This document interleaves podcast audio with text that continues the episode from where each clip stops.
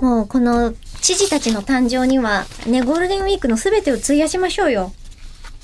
そうしますか。そお おその決意。はい。いや逆にゴールデンウィーク過ぎたらもういいかって思って。飽きてそうな気がするな。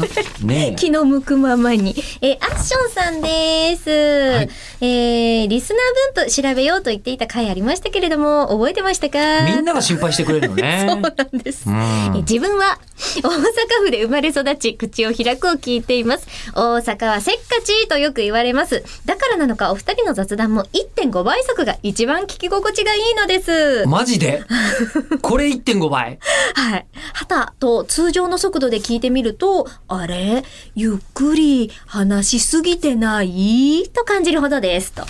この番組あの日本の中でも最速ポッドキャストの一つだと思うんですけどちょっと挑戦したいですよね。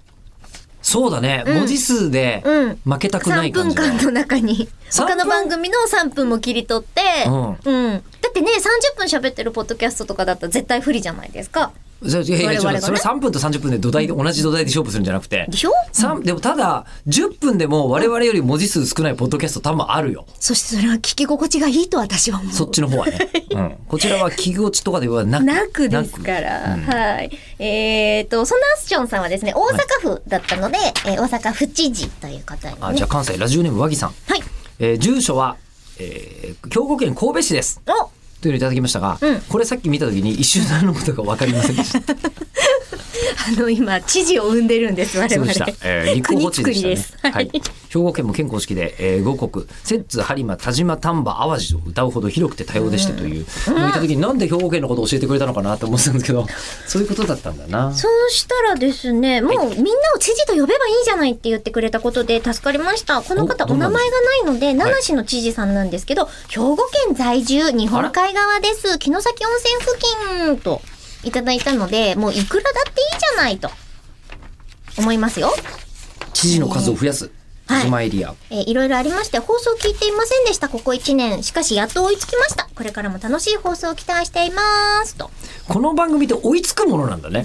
さっきから。追い越されることがないっていう不思議ですね。そう不か思議でも何でもない追わ、い当越然さだれ。ることがない。どういうことエリコさん。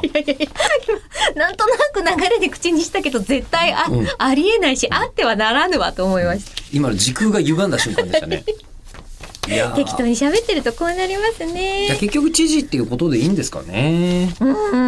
うんでもこうやっていろんな、そのね、地域から聞いてくれてるよって教えてくれると、まあゴールデンウィークどっか行きたいよの人たちも難しかったけど、行きたい場所、この先に向けて見つかったような気持ちがあるんじゃないですか まとまったかな。ダメか。